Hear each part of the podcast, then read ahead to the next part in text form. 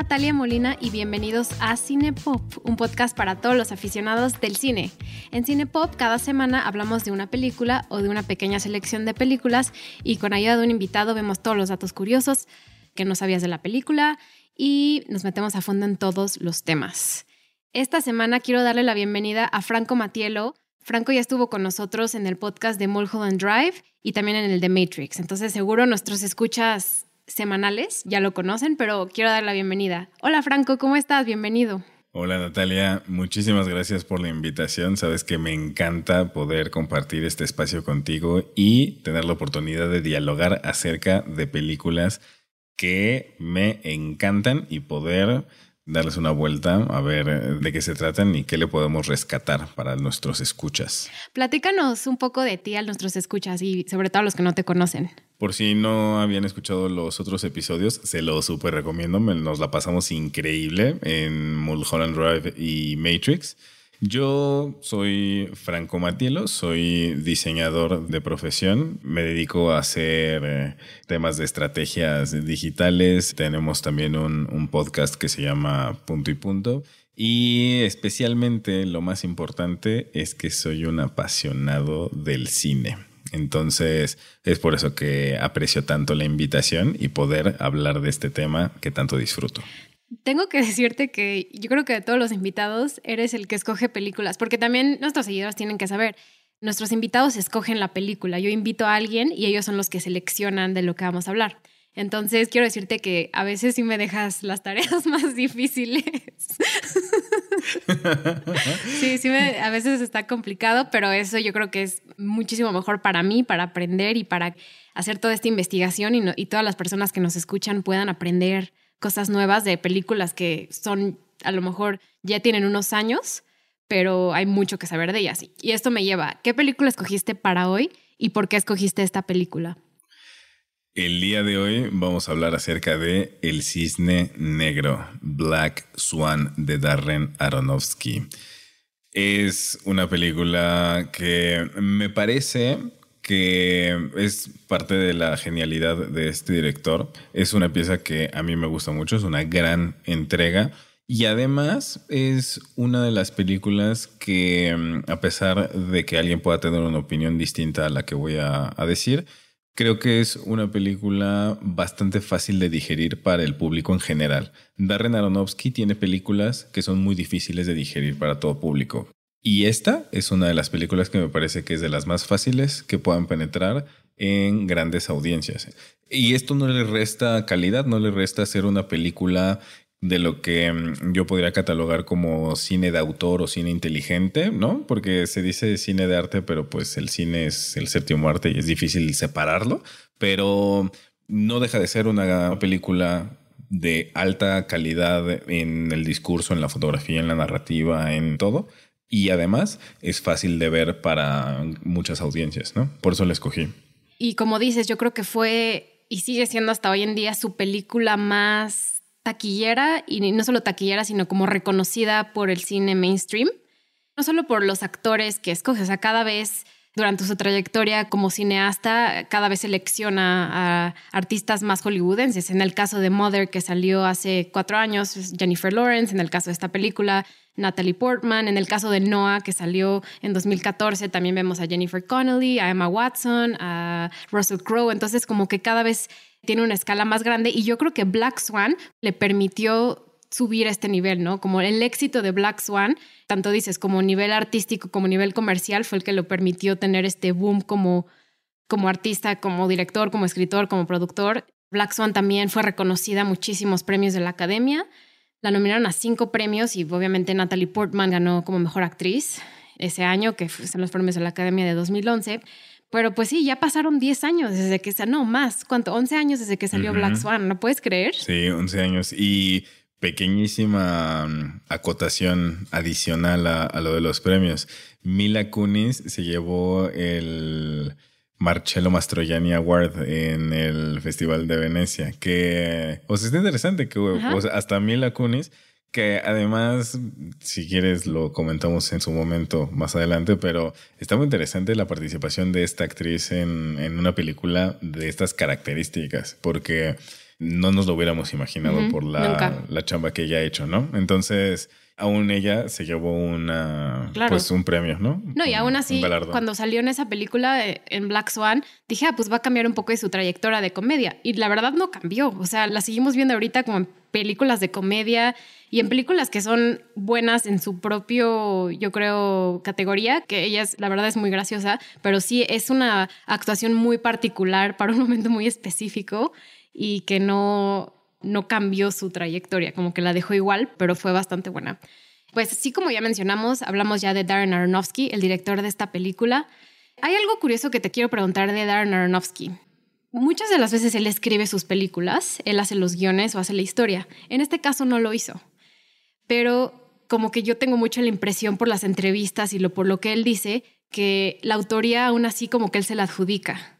Él parece que es como el autor de esta historia, sobre todo como está todos los relatos orales que yo encontré sobre Black Swan, como que él se toma mucho el papel que él hizo toda la historia cuando él no la hizo. El guion fue escrito por, bueno, la, historia fue por Andre Heinz, Andrés Heinz, que es, la verdad no es nada conocido, es, ha trabajado con Darren Aronofsky, pero no ha hecho otras películas. Y el guion fue escrito por Mark Hyman, Andrés Heinz y John McLaughlin pero Darren Aronofsky solo es el director. Y aquí es donde te quería preguntar, ¿qué opinas en este debate del director y escritor y hasta qué punto una película es de un director o que una película es de un escritor? Es una pregunta súper compleja. Así hablando de las tareas difíciles, aquí me acaba de hacer backfire esto de la complejidad, pero me parece muy delicado el poder adjudicarle una autoría completa de una película a uno de los dos, especialmente cuando no es el mismo. Cuando el director escribió o el escritor dirigió, entonces sí le podemos adjudicar, ok, esta es su película, ¿no? Y por supuesto, pues ya, el crew es inmenso, ¿no? Ahí por eso son 10 minutos de créditos. O sea, de todos ellos es la película. Pero sí es más fácil cuando la misma persona escribe y dirige. Cuando son dos personas, se hace muy complicado. El tema es, creo que socialmente estamos acostumbrados a atribuirle autorías a los directores, aunque no lo haya escrito, pero el hecho de tener la dirección exactamente, la gestión, o sea, eh, se lo atribuimos a la cabeza. Si yo tuviera que escoger a quién le atribuyo la autoría de la película entre un escritor y un director, yo sí se lo daría al director, porque el director es el que hace el setting de las emociones, de lo que se va a tratar de qué es lo que el director va a sacar del fotógrafo, qué es lo que el director va a sacar de los actores. El guion al final, por muy buena que sea la historia, es un texto, pero quien le da vida son los actores, bajo la dirección de una persona. Entonces, es justo como el director de la orquesta. O sea, quien está desempeñando la música es cada uno de los músicos, pero bajo la dirección de un individuo. Entonces, en esta dicotomía, yo me inclino por atribuirle la autoría al director. De hecho, estoy completamente de acuerdo contigo, porque vemos muchos de los atributos que vemos en otras películas de Aronofsky, ¿no? Y no hubiera sido la misma película, o sea, no hubiera sido el cisne negro como lo percibimos si no hubiera sido por él. Hubiera sido una película completamente diferente y a lo mejor se hubiera visto hasta de mal gusto en algunas cosas, ¿no? Pero Aronofsky logra crear muchos de los temas que hace con sus otros personajes, o sea, vemos cosas muy parecidas a Requiem por un sueño, a Pi y a The Fountain en algunas cosas, aunque The Fountain no es de mis películas favoritas. Y al igual que The Wrestler, The Wrestler tampoco le escribió Aronofsky, pero vemos estos dos personajes muy paralelos el uno al otro. Sí, desde mi perspectiva, el director define el tono, la sensación, la ambientación que va a tener una película y se siente cómo derrama en cascada las decisiones que toma el director y van cayendo hacia la iluminación, la corrección de color, la fotografía, las tomas, la cadencia, ¿no? O sea, de cómo va avanzando la película, incluso las decisiones de la banda sonora. O sea, todas estas cosas que terminan por darte la completud de una película, sí cae por decisiones que tomó el director si bien creo que es muy importante el papel del guionista, incluso hasta podemos separar, o sea, la idea original o la historia y eh, a veces quien, o sea, está una historia mm, escrita y de esa historia alguien hace el guion tal cual, o sea, el screenplay. Entonces, se puede separar en muchas piezas, en muchas partes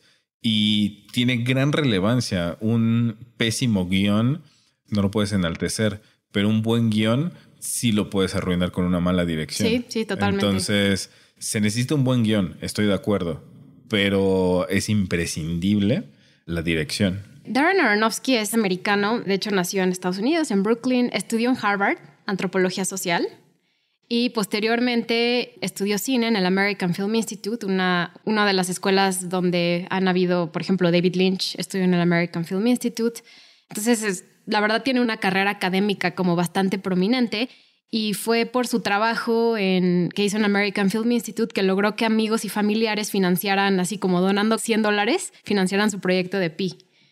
Bueno, Pi Pi, que es una película extraordinaria que la verdad la he visto un par de veces, pero no la he vuelto a ver recientemente porque es una película bastante bastante difícil y eso lo dejo como ni siquiera me meto a profundizar más sobre ella, pero si no la has visto tú que nos estás escuchando, en español se llama Pi el orden del caos y Pi se refiere a 3.1416. Entonces, si no la has visto, te invito a que terminando este episodio, por favor, vayas a buscarla. es espectacular. No es fácil de ver. No, no es fácil. Es una película difícil de ver. Es lo que yo definitivamente le llamo cine inteligente. O sea, y es cine complejo. Más allá de ser o no inteligente, es cine complejo. Pero vale mucho la pena. Yo tiene muchos años que la vi, pero me fascinó. Esa, no sé por qué, es de los primeros DVDs que compré. Cuando empezaron a salir DVDs. Wow. Ajá.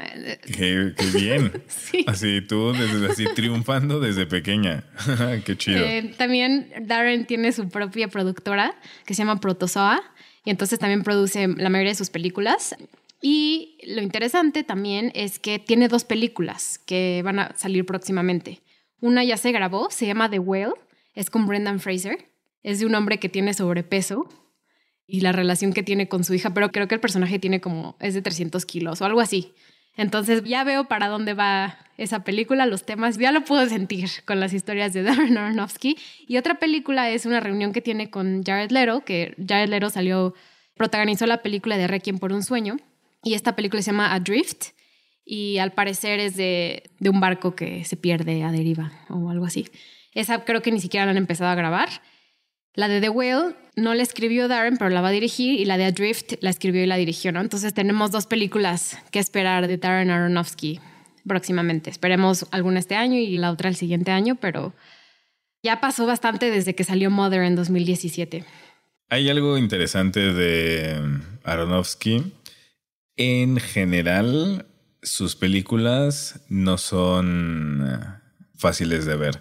No son dulces, eso es un hecho. O sea, hay unas que son más digeribles, hay unas que es un poco más cómodo verlas, porque tiene películas muy incómodas. O sea, te incomoda mucho ver la crudeza con la que te presenta las escenas, las situaciones, las realidades, ¿no? Entonces, definitivamente de sus próximas entregas no me esperaría una dulzura. Me esperaría algo definitivamente difícil de ver porque es parte del sello de Aronofsky. Sin embargo, a pesar de hacer estas entregas que si bien son difíciles, terminan por tener la gratificación de ser una gran obra. O sea, como pieza artística, como una pieza de cine, las valoro. Las películas que yo he visto de él tienen mucha de mi admiración, ¿no? De hecho, hace cuatro años aproximadamente que salió Mother, yo creo que Mother fue una película que dividió muchísimo a las audiencias. Los críticos la amaron o la odiaron.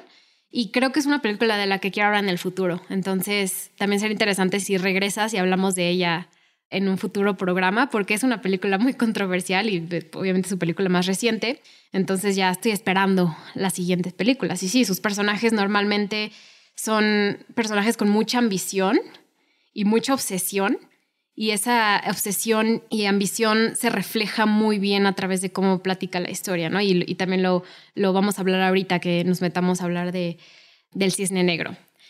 Pero bueno, ¿quieres hacernos un pequeño resumen ¿Qué tal? Igual hay alguien que no la haya visto, entonces si no la han visto, escuchen a Franco decir este pequeño resumen de la película y después de eso va a haber spoilers. Muy bien, sí. La película se trata de una mm, mujer bailarina que trabaja ya en una compañía exitosa Y justamente están por presentar una nueva versión, una versión renovada del Lago de los Cisnes. Y junto con este fenómeno en el cual van a relanzar una versión actualizada de este ballet del Lago de los Cisnes, coincide con el retiro, un retiro un poco forzado de una bailarina muy famosa que había sido la protagonista, la estelar de esta compañía durante muchos años. Y entonces con el retiro que ella no quería retirarse, pero pues ya le dijeron que ya era muy grande para continuar. Lo que hace es dejar vacante el espacio de la bailarina principal, la estelar. Entonces, nuestra protagonista, que es Natalie Portman, se queda con esa posición. Y entonces comienza aquí todo el proceso en el cual ser la estelar de esta obra, de esta presentación, de este ballet, es el sueño de ella ser la protagonista. Ella siempre buscó la perfección. El tema es que mm, la personalidad de este personaje, de Natalie Portman, coincide tanto con aquello que va a representar dentro del lago de los cisnes, que tiene que ir por la dualidad del cisne blanco y el cisne negro. Hay tanta coincidencia que se empieza a desdibujar la diferencia entre el personaje de la bailarina y el personaje del cisne del ballet. Y es todo un proceso de asimilación de una bailarina por integrarse como la estelar de una nueva presentación de la compañía, pero su proceso es bastante complejo y atropellado. Ella en realidad lo sufre. De a partir de ahorita ya va a haber spoilers completos, así que si quieren volver a ver, yo la tengo en DVD, entonces la pude ver de esa forma. No es una película que ahorita está muy accesible, lamentablemente, pero seguro podrán encontrar acceso a ella a través del Internet. Entonces, los invitamos a que la vuelvan a ver y que si quieren ponerle pausa ahorita y regresar al ratito, los invitamos también a eso. Pero quiero rescatar varias cosas de las que mencionaste ahorita, ¿no? Hablaste de, yo diría como tres temas esenciales para poder entender los temas de la película. Uno de ellos es la perfección, uno de ellos es la obsesión, el tercero que mencionaste fue la transformación, que es el que el personaje está buscando para poder interpretar a los dos papeles del cisne blanco y del cisne negro. La película es protagonizada por Natalie Portman. Natalie Portman antes de esto obviamente ya era una superestrella, ya era de las personas yo creo que más cotizadas en Hollywood pero ella le interesaba mucho hacer una película de una bailarina o de alguien que tuviera como un papel creativo de mucha disciplina. De hecho, ella habló con Darren Aronofsky en el año 2000, o sea, muchos años antes de que se grabara, y discutieron sobre que ella le gustaría trabajar con él. Fue justo cuando salió Requiem por un sueño. Entonces, llevaban como 10 años en intentar hacer una película así. Natalie Portman tiene 29 años cuando graba Black Swan. ¿Qué edad crees tú que tiene Nina en la película? Creo que esto es como muy importante para poder entender su personaje, porque nunca lo revelan, pero podemos especularlo. Está muy interesante y esto me fascina de la manera en la que Darren Aronofsky se encarga de los castings. A mí me da la sensación de tener aproximadamente esos 29 años, porque mm, es una bailarina que lleva muchos años buscando el estelar y que ha trabajado de forma perfeccionista nocivo. O sea, porque hay un, eh, vamos a tratar de distinguir una especie de perfeccionismo sano, ¿no? De aquel que persevera, pero tiene un perfeccionismo que termina siendo la virtud trastornada por exageración en defecto. Y entonces ella incluso lo sufre. Y entonces, tantos años de perfeccionismo, pero aún no es tan grande como para estar en el declive. Entonces, tiene que tener menos de 30, pero no puede tener 20. O sea, no puede estar en sus 20 jóvenes. Tiene que estar en los últimos de sus 20 para estar todavía en la cúspide de su carrera, pero ya como bailarina está en las últimas. Sí, porque en ese mismo sentido, ella, una de las angustias que tiene es que el personaje de Winona Ryder, que es el personaje de Beth, se está retirando del mundo del ballet, ¿no? Y como tú lo explicaste en el resumen, eh, es ese como el proceso de dejar ir a esa bailarina que aún así está muy joven, ha de haber tenido 35, 34 años, y entonces Nina siente esa ansiedad que la hace querer llegar a este objetivo inalcanzable que tiene de ser perfecta. Así es. Y además, o sea, una vez más, qué espectacular es el casting porque visto de lejos, Winona Ryder y Natalie Portman tienen cierta semejanza física. También Mila Kunis. Creo que Mila Kunis ya terminas de adaptarla, pero por psicología, o sea, por gestalt. Tu cerebro dice las tres se parecen, pero genuinamente tienen cierta similitud física. No es que sean parecidas per se, pero hay cierta semejanza como en la armonía del rostro entre Winona Ryder y Natalie Portman. Entonces, hasta en eso, o sea, está toda la sensación de sustitución, así de tú ya eres la vieja y ahora yo, la joven, voy a reemplazarte, ¿no? Pero a un nivel de sustitución así casi como clon. Está impresionante esa parte. Notoriamente podemos decir que Natalie Portman tuvo una transformación física. Yo creo que también emocional, o sea, ella no habla de esto en entrevistas, pero su transformación física es muy evidente para prepararse para este rol, ella tomó clases de ballet por un año anterior a la grabación. Entonces creo que perdió muchísimo peso, perdió creo que alrededor de 15 kilos y todo lo transformó en, en músculo, ¿no? Y se ve aquí, también se ve Mila Kunis como esta transformación de cuerpo, ¿no? Entonces hay, hay una transformación no solo del personaje, pero de los actores en sí que yo creo que juega mucho en ellas cómo lograron meterse a estos papeles, ¿no? Y se transformaron en ellas al mismo tiempo. Sí, estoy de acuerdo. Te creo todo el peso que perdió Natalie Portman porque se ve muy delgada. No solo de grasa, hasta de músculo. O sea, debe haber perdido hasta músculo para poder estar tan delgada. Estaba muy delgada. Y Mila Kunis también se le ven unos bracitos chiquititos, así bastante impresionantes, ¿no? Que es... Típico de bailarina profesional. Y es este perfeccionismo que yo creo que también refleja muy bien cómo nuestra sociedad aspiramos a vernos de una forma completamente irreal a lo que es nuestro cuerpo real. O sea, porque estas dos actrices, aunque perdieron todo el peso, lo volvieron a recuperar después. O sea, no es algo que ellas mantuvieron posterior a, esta grabación. Me gustaría dividir la película en dos partes. No sé si estés de acuerdo conmigo o no. La primera parte yo le llamo el cisne blanco y la segunda parte yo le llamo el cisne negro, ¿no? Es la transformación de Nina, del cisne blanco al cisne negro. Y déjame ah, un poco explicar por qué, porque luego yo hago eso mucho, divido como las películas en diferentes partes, pero creo que son muy importantes para poder entender a nuestros personajes. El personaje de Nina Sears, que es Natalie Portman, es un personaje que es muy angelical. La voz es completamente como de una niña chiquita, que es algo que hizo Natalie Portman. Mucho hizo un esfuerzo como para hablar así. Hola, soy Nina. Hi, I'm Nina. Muy, muy tenue su voz y fue algo que trabajó muchas de las veces. Y algo interesante es que, de hecho, Mike Nichols, que es el director de muchas películas famosas, incluidas El Graduado, que era como mentor de Natalie Portman, él le dijo, tienes que ya dejar de hablar como niña chiquita. O sea, porque si no, todo el mundo te va a seguir viendo como niña chiquita, ¿no? Entonces también veo un poco esto reflejado en la carrera de Natalie Portman. Como ser la niña, o sea, sí, desde chiquitita fue actriz. Sí, es child actor la podemos ver en León de Professional de Luc Besson y, luego sale en Star Wars de niña, mujer, como que se va transformando, pero por eso quiero ver esta película en dos, ¿no? Porque es la parte de Nina, la niña infantil, inocente, virginal, y luego la segunda parte que ella va transformándose en una nueva persona por todo lo que está viviendo, incluidas de ella su mamá. Creo que su mamá la relación que tiene con su mamá son importantísimas para entender la personalidad de Nina y lo que nos quiere decir Darren Aronofsky por lo que ella está pasando. Estoy muy de acuerdo con esto. Y sí, es muy interesante. Puedo coincidir contigo en la perspectiva de partir la película en dos fases. La primera, definitivamente, la energía orgánica que tiene Nina, el personaje de Natalie Portman, es de El Cisne Blanco. De hecho, Vincent Cassell, que es el director de la... Mm, es Tomás. Tomás, el profesor. Ah, así es, Tomás. Tomás que él es el coreógrafo, se dice. Sí, el, director coreógrafo de la nueva versión del Lago de los Cisnes. Así es, que es como el director de la compañía, ¿no? Director coreógrafo.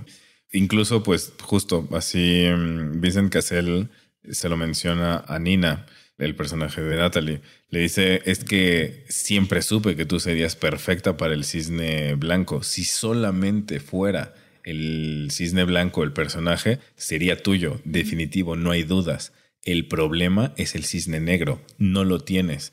Y el, tema del cisne negro es que el cisne negro es una mm, mujer que debe ser libre, una mujer suelta, una mujer imperfecta. Es aquí donde entra la dicotomía de la imperfección se requiere para llegar a la perfección. Entonces, ese es el, uno de los preceptos para poder llegar a la cúspide, al epítome de, de, su trabajo y de su propia carrera. Entonces, en efecto, empieza ella siendo el cisne blanco y lo que vemos a través de la película es su transformación de ser solamente el cisne blanco a tener la capacidad de acercarse a una dualidad de poder aflojar este perfeccionismo, esta personalidad tan estricta, tan dura, que en efecto viene definitivamente de su mamá.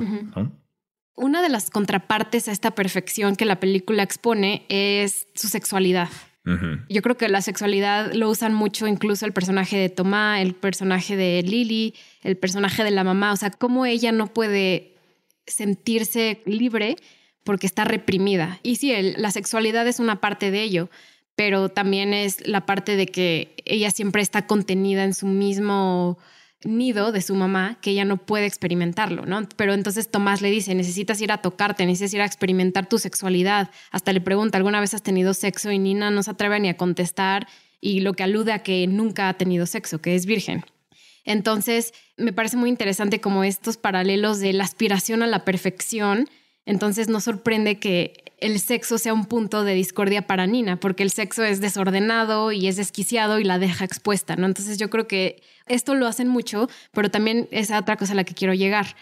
¿Tú crees que si esta película hubiera salido ahora en el año en el que estamos, 2021, hubiera parecido que Tomás, el director, era acosador? Qué pena, pero sí, eso creo.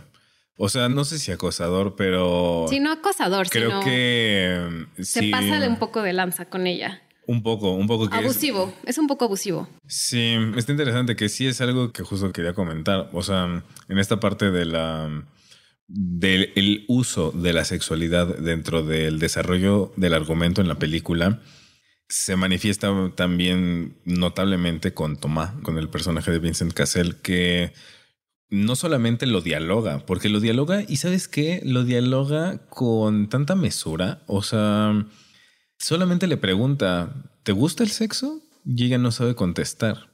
Y le dice, pero sí has tenido sexo. Y ella dice que sí, pero de una forma no convincente. Y él realmente es respetuoso. O sea, yo cuando como espectador temí que él fuera a tratar de aprovecharse de la situación y querer tomar ventaja por ser una figura de autoridad y por ser quien elige a la bailarina y que quisiera tener sexo con ella, ¿no? Y es como, ojalá, pensé para mis adentros, ojalá que no sea ese personaje, ¿no? Y no lo fue. Nunca quiso abusar de su posición de, de poder ni de autoridad.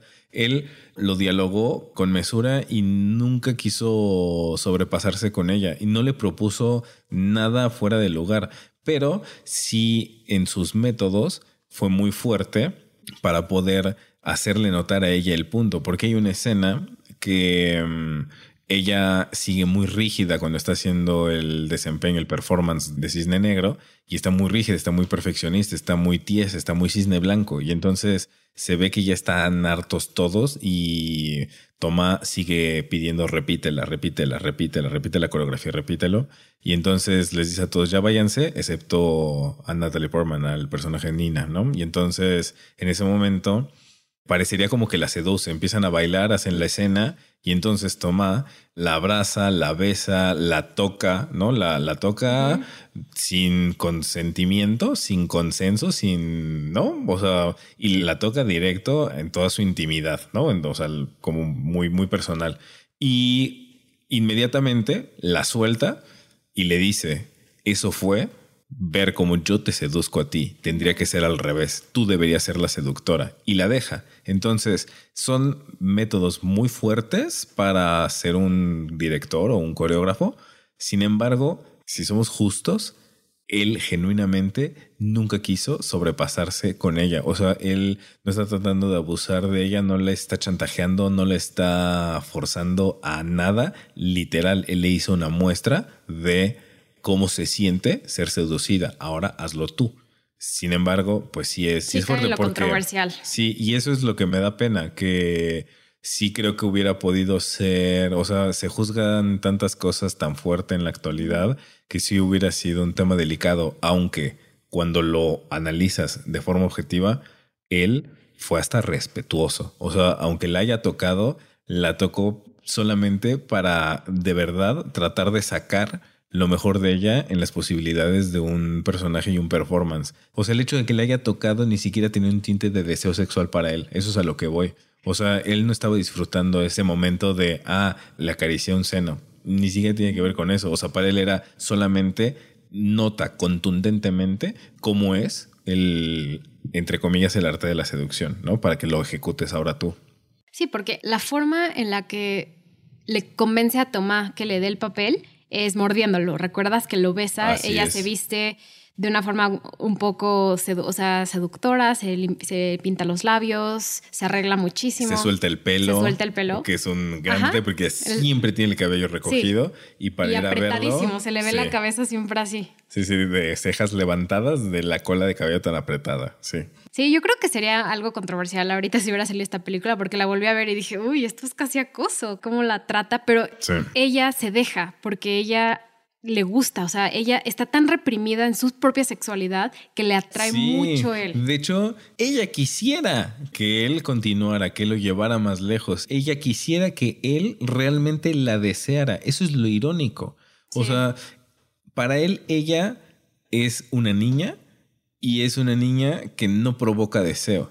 Genuinamente, lo que él hace, lo hace con la visión de poder sacar el mejor performance de baile de Nina en el escenario.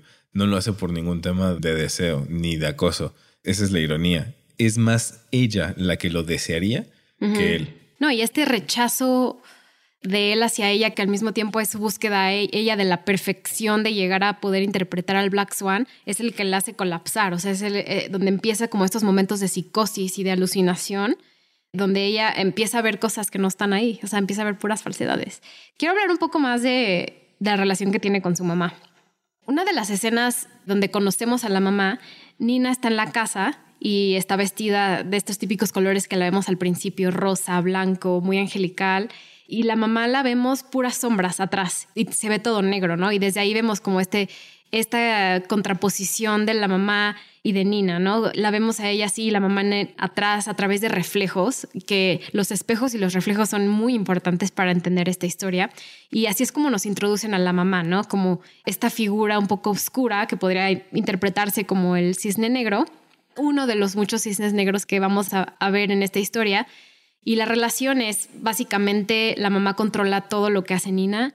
La mamá era bailarina, la mamá la dejó su carrera de bailarina para tener a Nina y, ahí es donde también entra como otro punto de controversia porque Nina, ella misma le dijo, mamá, me tuviste a los 28 años, o sea, ya no ibas a ser una bailarina famosa si me tuviste a los 28 años, pero es algo que le reclama mucho y aspira sus propios deseos a través de su hija.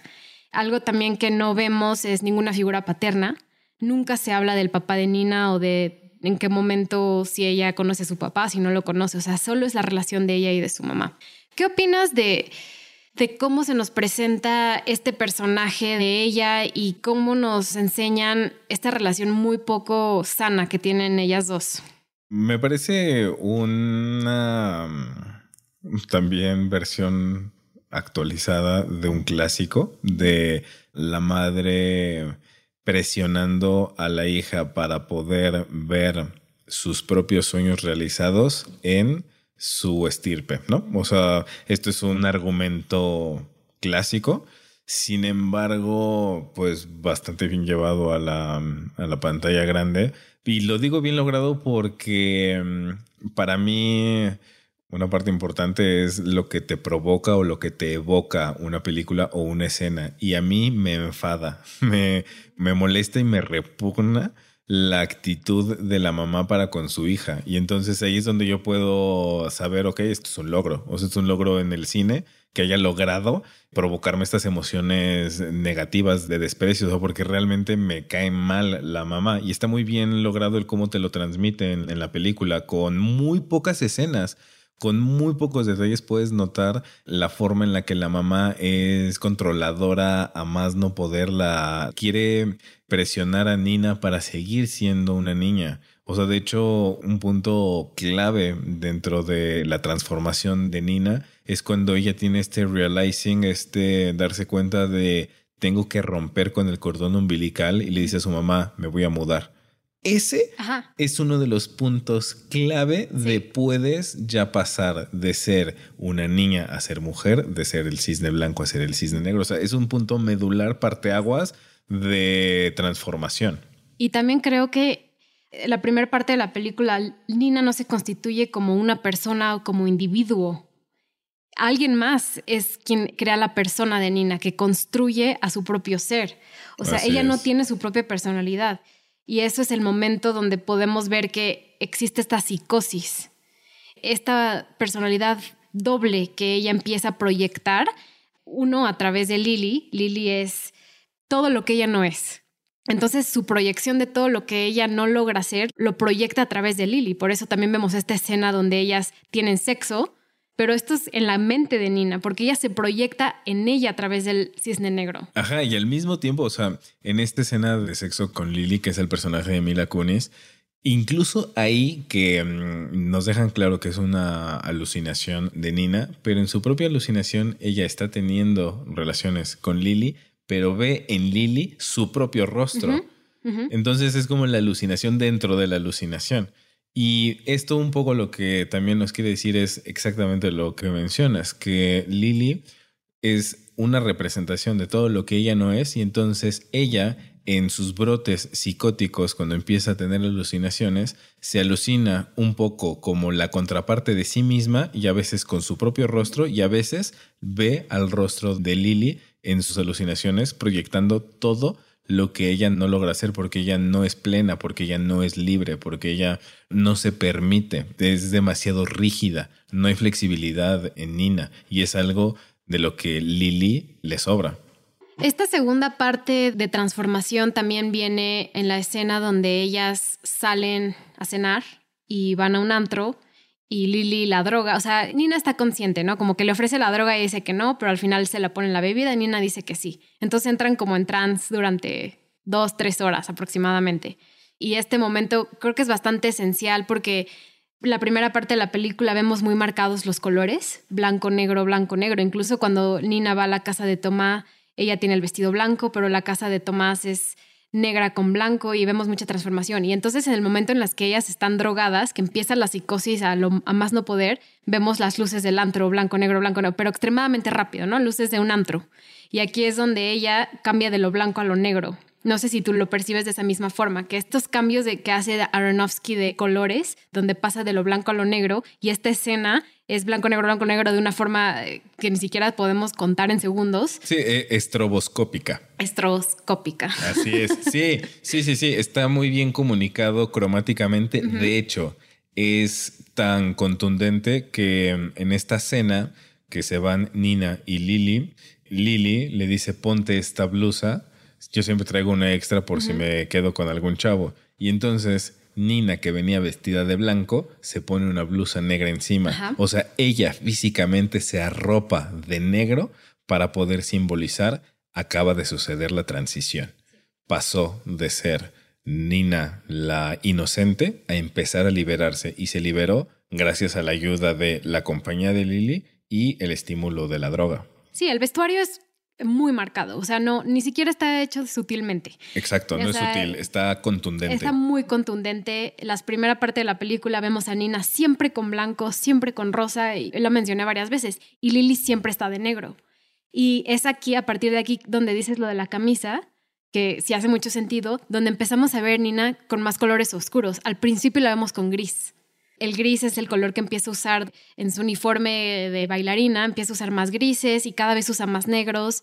Y entonces el vestuario en ese sentido es súper obvio para entender estos personajes. Desde el principio se ve súper claro y en mi opinión como que a veces está demasiado marcado, pero es esencial para entender a los dos personajes. Y es, es por eso que vemos tanta distinción, o sea, el cisne blanco al cisne negro, ni siquiera hay o sea, es literal la diferencia, ¿no? Los dos colores. Sí, sí, sí. Sin embargo, a pesar de ser tan marcado, no nos resta. O sea, no hubo ninguna pérdida por haber tenido un símbolo tan notorio. ¿no? y sabes algo, yo creo que, o sea, porque casi todo lo que los acontecimientos del filme pasan dentro de lugares cerrados, ¿no? Vemos la casa de Nina, Vemos el restaurante, poquito tiempo, y lo demás lo vemos dentro de la compañía de, de, ballet. Todo está en lugares cerrados. Y entonces a lo mejor si hubiéramos tenido más lugares abiertos, hubiera habido más distinción de colores con otras personas. Pero esta película todo es en lugares cerrados.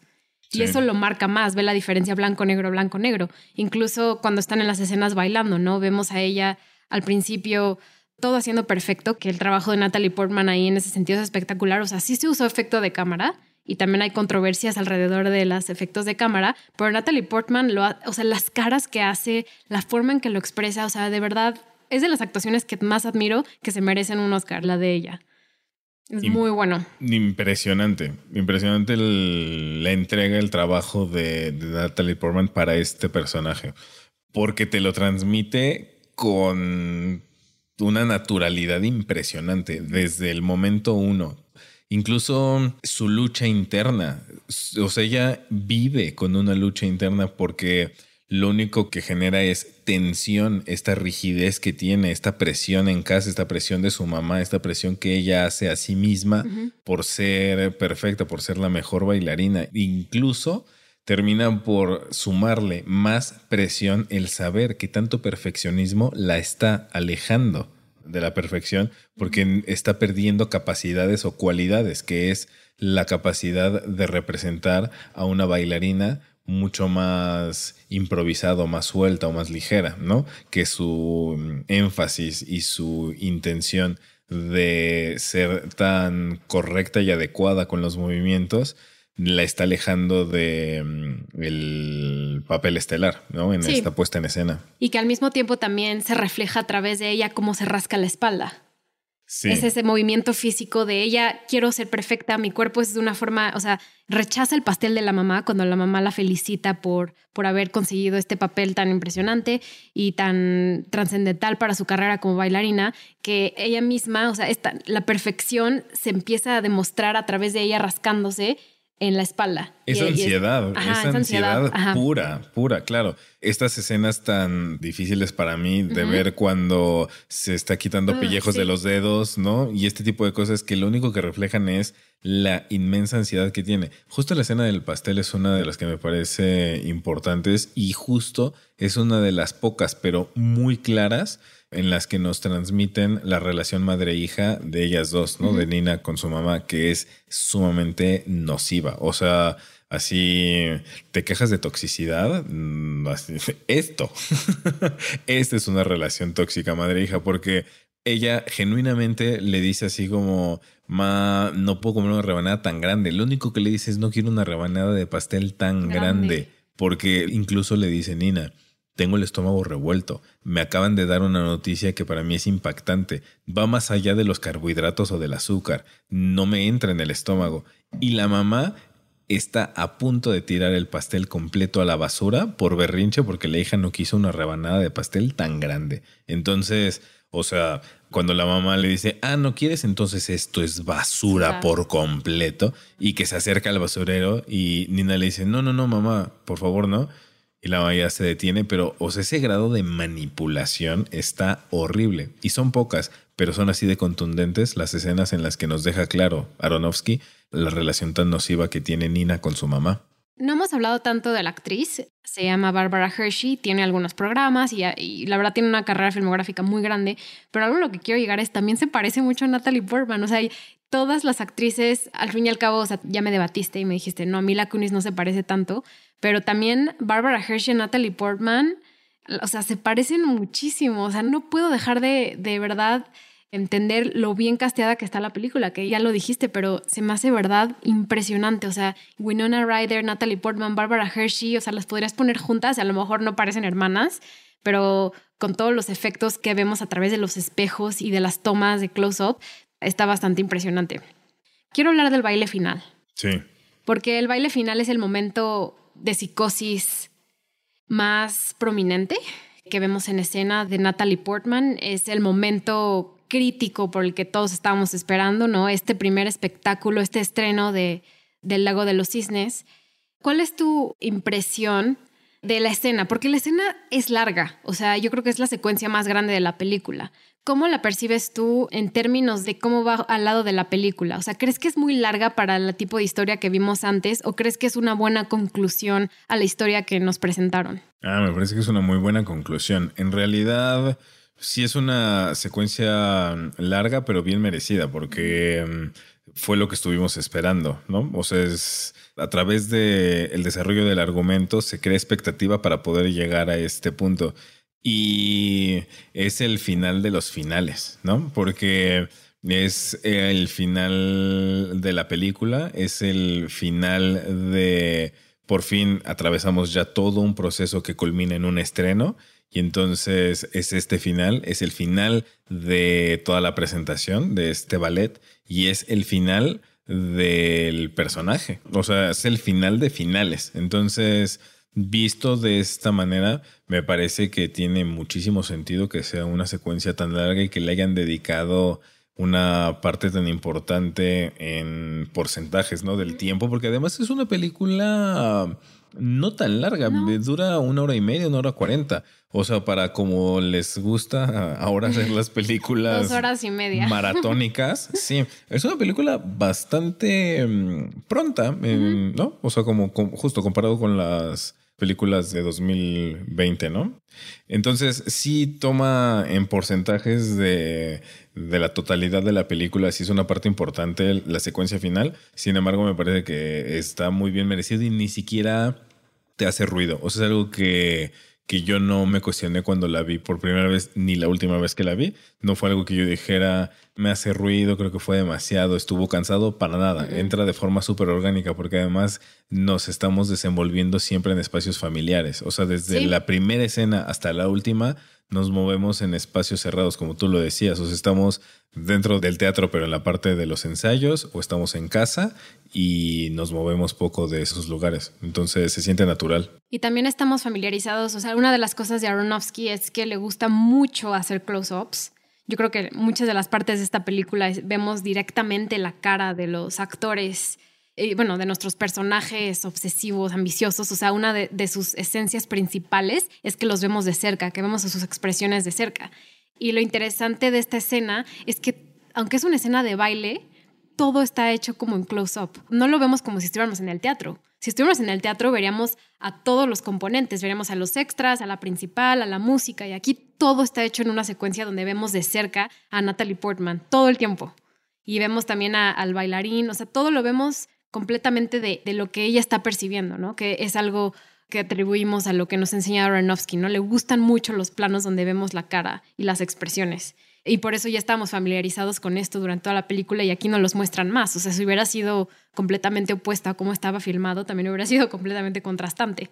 Pero en ese sentido creo que es muy buen final donde vemos que ella está en un momento de psicosis completamente ya fuera de serie. O sea. Sí, es un brote psicótico y está fuera de la realidad. O sea, es interesante cómo mm, me parece que algo de lo que nos comunica, nos dice esta película es uno de los posibles resultados de tener tanta tensión. O sea, el personaje de Nina tiene tanta presión, tanta tensión que termina por quebrantar algo y lo que se quebrantó fue su cordura. Eso es, es impresionante. Y entonces su camino por culminar su obsesión de tener un estelar y de tener este protagonismo y de convertirse en el cisne negro, en lo que culmina genuinamente es en la locura, es en un brote psicótico en el que ella ya está muy despejada de la realidad, ya tiene unas alucinaciones, o sea, tiene como casi como pesadillas despierta, ¿no? No, y su brote psicótico principal es que ella cree que mata a Lily. Que para, en su mente es el más fuerte. Es el más fuerte. Y Lily no estaba ahí, pero Lily para ella es la figura del cisne negro, que al mismo tiempo es la figura de Beth, la figura de su mamá. O sea, todo lo que ella no es lo simboliza Lily. Entonces, es romper lo que ella quiere ser. Eso es como algo muy fuerte, ¿no? Lo que ella quiere aspirar a ser. Pero entonces, para poder hacerlo, rompe con esta y mata figurativamente a Lily y lo que se me hace muy fuerte es que llega a esta perfección, o sea, Tomás va y le dice, llegaste a la perfección. Entonces ella, este momento de brote psicótico, donde ella cree que mata a alguien más, pero al mismo tiempo se lastimó ella misma, es un momento de perfección y encuentra la libertad en la muerte. Así es. Encuentra quién ella es a través de, de su propia destrucción. Sí, encuentra ahí su percepción propia de perfección al terminar con su propia vida. Lo que se me hace fascinante es cómo esto coincide con el personaje que a su vez está representando Nina dentro de la película, porque Nina está representando a los cisnes en un ballet. Y entonces. y en un ballet que es de alguien más, o sea, que es una obra colaborativa de muchísimas personas, porque esto se ha transformado durante 200 años o no sé cuántos años. Sí, pero lo que a mí me fascina es el espejeo, la igualdad entre. Ya no hablemos de las semejanzas que puede tener el perfeccionismo de la actriz Natalie Portman y cómo eso se asemeja con Nina. Pero además, Nina tiene un espejeo, una mímesis con el cisne a quien está representando, porque de lo que se trata la obra o este ballet es que el cisne blanco se suicida, porque no tolera la realidad que está viviendo.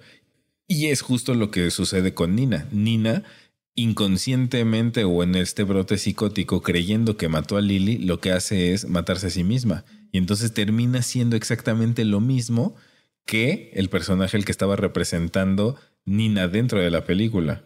Esto es algo que hace Darren Aronofsky con frecuencia y es algo que me, me gusta, se hace muy interesante porque lo que logra es transmitirte a sus personajes con naturalidad como breve comentario, en algún momento entrevistaron a Mickey Rourke con respecto a la película del, luchador y le dijeron cuánto crees que hay de ti en el personaje de la película y dijo too much.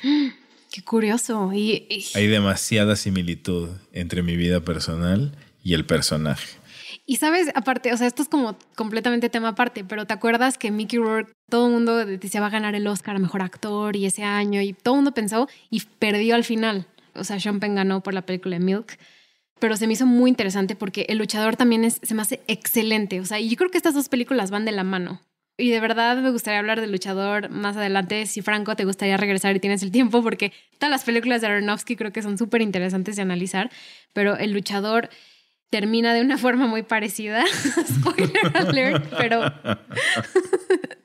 y algo que me parece muy interesante es el expresionismo del, por ejemplo, lo podemos usar basado en el arte, ¿no? Una de las de los cuadros más importantes es el grito de Munch y el expresionismo artístico llevado a pintura y cómo se usa aquí, ¿no? El expresionismo de la cámara, que es a lo que ya iba con los acercamientos de la cámara a la cara y entonces es el, mismo, o sea, el pincel es la cámara y Aaron Aronofsky es el artista, ¿no? Y cómo crea sus personajes.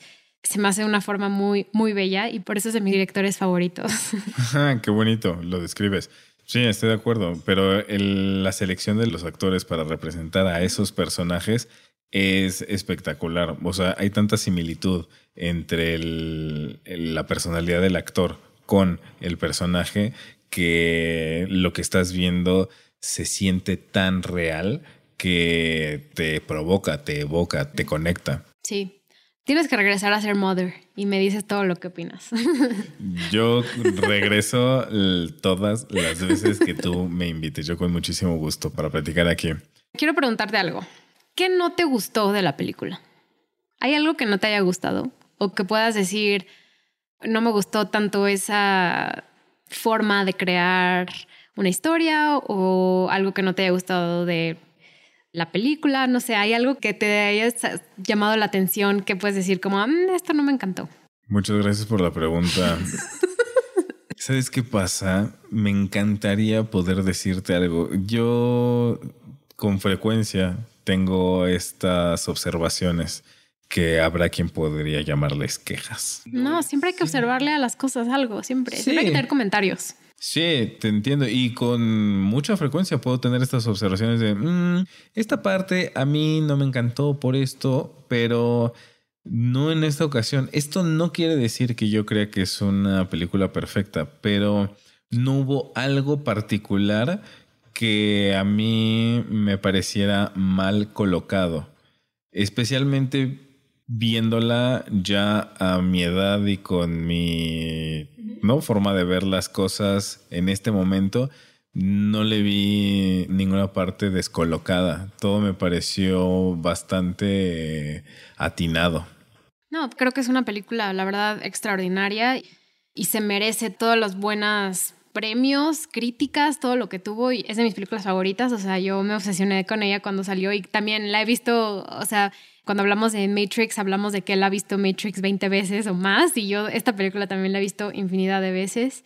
Me encanta y me encantó que haya ganado Natalie Portman. Quiero pasar a hablar como de datos curiosos rápidamente porque hay como varias cosas que me gustaría decir. Una de ellas es que el bailarín que sale en la película, el que sale como del acompañante de ella, es su esposo en la vida real. Se conocieron en el set. Se llama Benjamin Millipede y se casaron y ya tienen dos hijos y siguen juntos. Wow, eso Milagro de Hollywood. Wow, eso no lo sabía. sí. ¿Se conocieron en esa película? Se conocieron en esa película. Wow, qué interesante. Sí, tienen dos hijos y algo que no me había dado cuenta es que salieron casi a la par Black Swan y Thor, lo cual no me acordaba. Dije como, mm, qué interesante para la carrera de Natalie Portman. Ganaron un Oscar y salieron en una película de Marvel. Escuchen nuestros podcasts de Marvel. si no lo han escuchado. En el de Thor hablamos de Natalie Portman y de su belleza como por media hora porque es muy, muy, muy hermosa. Muy bonita, sí. Ya lo mencionamos al principio, pero nada más quería volver a decir que Natalie Portman ganó todos los premios, incluidos el Globo de Oro, que al parecer ya no es un premio relevante, pero Globo de Oro y ganó el Oscar y, y cuando ganó el Oscar le agradeció a su pareja y estaba embarazada cuando ganó el premio. Entonces fue muy bonito que lo fuera. Natalie Portman fue nominada por tercera vez por la película de Jackie, que también estaba embarazada en esos premios de la academia. Y pues a ver si la nominan una cuarta vez. La primera vez que la nominaron fue en 2004 por Closer, la segunda vez 2011 por Black Swan, Jackie 2017 y veremos la cuarta película. Otro de los datos curiosos es que el papel de Mila Kunis para Lily estaban audicionando a muchísimas actrices y todo, pero Natalie Portman era amiga de Mila Kunis, entonces en el proceso de, audición le dijo a, a Darren Aronofsky, creo que deberías hablar con Mila, creo que puede ser buena opción. Y él como, ¿cómo Mila Kunis para este papel? Lo que, lo que mencionabas al principio. Sí, está muy contraintuitivo, ¿no? Sí, bastante. Pero al final habló con ella por Skype y dijo, te contrato. Ni siquiera tuvo que hacer nada, no tuvo que mandar ninguna audición ni nada. Todo se lo, se lo dieron luego, luego. Algo interesante justo de mm, la participación de Mila Kunis en esta película es que si bien es una película que está muy por fuera de lo que ella acostumbra a hacer, su participación sí tiene la misma energía natural de Mila en general. Ella es una mujer alegre, fresca, sincera, divertida. Entonces es ella en un contexto... Ay, no lo había pensado así. En un contexto fúnebre de Aronofsky. Sí. Porque Aronofsky tiene una parte oscura, pero Mila sigue siendo ella. O sea, ella dentro de un universo al que no pertenece, pero sigue siendo su misma personalidad que en That 70 Show. Eso hace mucho sentido, no lo había pensado así. Sí, creo que por eso está tan bien casteada. También algo que pasó durante la grabación es que como eran muchísimas horas de baile y tenían que usar mucho su cuerpo para su actuación, Natalie Portman se lastimó una de sus costillas, pero la producción tenía tan bajo presupuesto que no tenían un doctor. Normalmente las producciones siempre tienen un médico, o sea, eso es casi de cajón, pero como no tenían nada, Natalie Portman decidió dar su tráiler donde ella descansaba para que hubiera un doctor en el set. Entonces, sí fue una película de súper bajo presupuesto. Yo creo que de verdad nadie se esperaba que esta película fuera tan famosa. O sea, salió en 2010 y la película, sobre todo a nivel internacional, le fue súper bien. O sea, fue de las películas más taquilleras de, de 2010 a nivel... Bueno, no de las más taquilleras. O sea, le fue bien. No puedo decir así como súper hitazo. O sea, fue un hit porque el presupuesto era como de 13 millones, me parece de dólares y al final recaudó 400 millones de dólares. O sea, sí, sí fue un hit. No fue así la más taquillera, o sea, no fue Toy Story 3, que creo que salió ese año, pero le fue bien, inesperadamente. Y, gracias a esto le dieron presupuesto a Darren Aronofsky para hacer la película de Noah. No sé si ya la viste, la del arca de Noé. No la ves. Así estás bien. ok. Madre me gusta muchísimo más y por eso quiero que regreses a seguir hablando de ella. Pero no, la del arca de Noé no la veas. No es necesario. No, no es necesario. No sé qué piensen nuestros seguidores. Escríbanos si a alguien le gusta a Noé y por qué le gusta. Me gustaría saberlo, me gustaría saber sus opiniones. Pero no fue una película para mí. Muy bien. Oye, ¿te gustaría hablar de tus escenas favoritas? Claro. ¿Cuáles son tus escenas favoritas? Pues yo tengo una muy, muy favorita, que mm, es el momento en el cual ella se entera de que sí le dieron el papel de la bailarina estelar que va a ser el cisne blanco y cisne negro. Y de la emoción se mete al baño y le habla a su mamá para contarle la noticia y le dice, Ma, todo bien, ya me lo llego a la casa, pero no te quiere decir que me dieron el papel. Cuelga.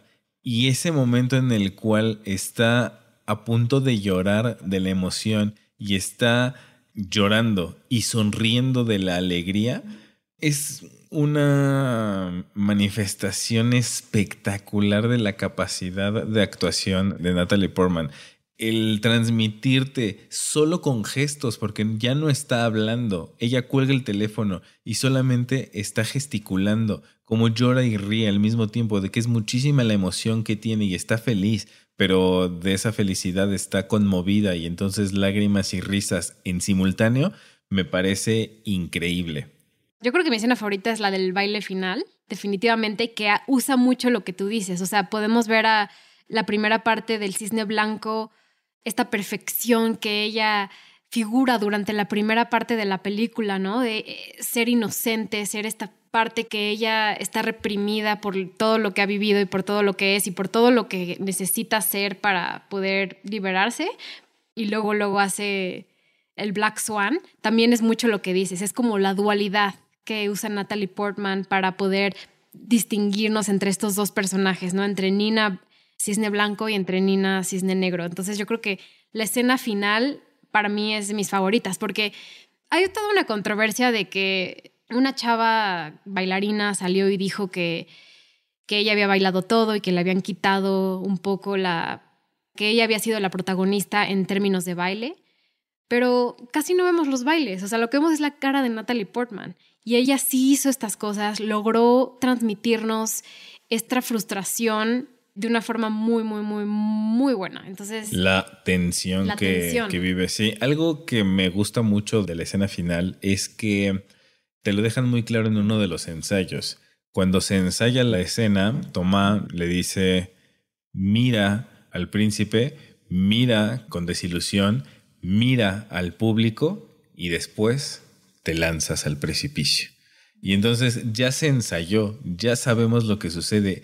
Esto lo que provoca es que tienes toda la anticipación, sabes lo que va a suceder. Entonces, en esta escena final, lo que tienes es mucha sensación de realidad, porque ella ve a su príncipe en la escena final y lo que sientes es una mm, ambientación de realidad porque está llevando a cabo el estreno, la presentación oficial con público, entre comillas, real, algo que ya había ensayado. Entonces ahí tienes un contraste del ensayo a la realidad.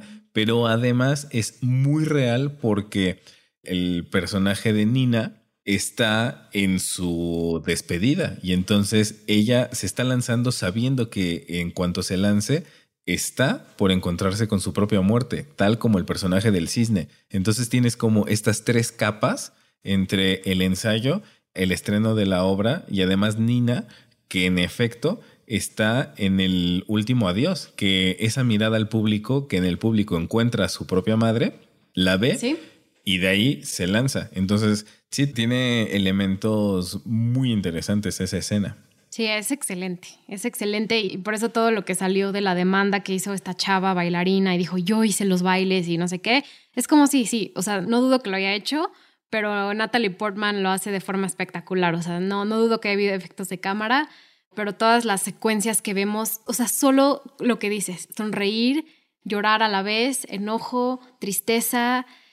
sí, es que la cara de Natalie, la cara de Natalie cuando avienta estas últimas miradas a estos personajes y se avienta, puedes sentir, así puedes ver en sus ojos la mezcla de emociones entre plenitud, entre satisfacción de haber completado, concretado algo y al mismo tiempo el dolor de, al mismo tiempo que llego al éxito, me despido de todo, ¿no? O sea, es que es una fuerte mezcla de emociones que sí nos transmite con algunas miradas. Es buenísimo. Es, está muy bien logrado, porque es una película que está muy bien escrita, está muy bien dirigida y está muy bien representada, está muy bien actuada. Creo que algo que no hemos mencionado que vale la pena mucho recalcar es el uso de espejos. Siempre vemos constantemente, o sea, yo podría decir que hasta el 50% de esta película está construida a través de un reflejo de un espejo. Sí, hay muchos reflejos. Hay muchos reflejos físicos, muchos espejos y estas espejeadas conceptuales entre los personajes, entre, o sea, el espejeo de mm, Nina consigo misma, el espejeo de Nina con su mamá, el espejeo de Nina con Lily, el espejeo de Nina con Beth. Hay muchísimos espejeos conceptuales y muchos espejeos físicos dentro de la fotografía, dentro de la película, sí. No, eso me encanta. Está ejecutado de una forma de verdad muy espectacular y incluso también una de, no mencioné esto en mis escenas favoritas, pero una de mis escenas favoritas es cuando Nina se está rascando la espalda, se está viendo, se está sacando sangre, pero la escena está hecha de una forma donde vemos el espejo, vemos a Nina y luego vemos la cámara atrás y la cámara nos refleja las tres cosas, la espalda de Nina, a Nina ella sola y el espejo.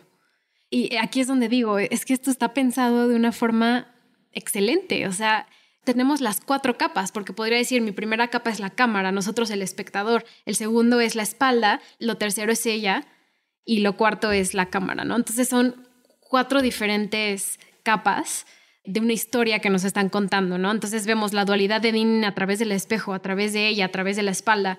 Entonces esto se construye a través de toda la película. Y yo creo que esa es una de las razones por las cuales esta es una de mis películas favoritas, ¿no? Estas diferentes capas que crean de lo que es ella, lo que es su mamá, o sea, su mamá también sale mucho luego en muchos reflejos y nos muestran la importancia del cisne blanco y cisne negro, lo que son estos dos puntos contrastantes. Así es, el blanco y el negro que nos acompañan a lo largo de toda la película. Muchas gracias por escucharnos. Quiero agradecerle a Franco por venir a y sugerir esta gran película. Muchas gracias, Franco. me encanta hablar de ella. Muchísimas gracias por la invitación. A mí me encanta que podamos dialogar acerca de películas trascendentales que nos gustan y por favor, vuélveme a invitar para que, podamos seguir platicando de diferentes creaciones del cine. No se les olvide seguirnos en Instagram y en Twitter. Estamos en cine-popmx. Escríbanos, o sea, ya hemos tomado en cuenta muchas de las sugerencias de nuestros seguidores. Entonces, si quieren alguna película, no duden en escribirnos, en sugerirnos algo. También les invito a que nos platiquen qué opinan del cisne negro, les gusta, no les gusta, les gusta lo que dijimos, qué opinan de nuestros comentarios. Así que por favor no duden en escribirnos y también, Franco, ¿dónde te pueden seguir nuestros escuchas? Me pueden seguir como Franco Matielo en todas las redes y también al podcast de Punto y Punto en redes sociales. No se les olvide seguirnos. Vamos a compartir las redes de Franco, como siempre, para que también conozcan un poco más de él y de su podcast y de lo que publica en redes sociales. Así que, Franco, mil gracias por venir. Te agradezco mucho todas las grandes películas que me has hecho analizar. Han sido las más difíciles, pero las más interesantes. Yo estoy doblemente agradecido, no solo por la invitación, sino porque estés en como un acuerdo de poder platicar de las películas que pongo sobre la mesa pues regresa pronto. Y de verdad quiero que regreses para hablar de Mother. Es una de las películas que definitivamente quiero retomar, así que te espero pronto. Síganos también, déjenos una reseña por favor en Apple Podcast si pueden, eso nos va a ayudar muchísimo a crecer el podcast. Y síganos en Spotify, nada más nos dan follow o seguir. Y mm, nos pueden también seguir en iHeartRadio, en Amazon, si tienen cuenta de Amazon para escuchar podcast, en Audible y cualquier otra plataforma, Overcast, Stitcher o en cualquiera de sus plataformas preferidas, pero por favor síganos y coméntenos todo lo que opinan del podcast. Muchas gracias y Franco, nos vemos hasta la próxima. Hasta la próxima. Bye.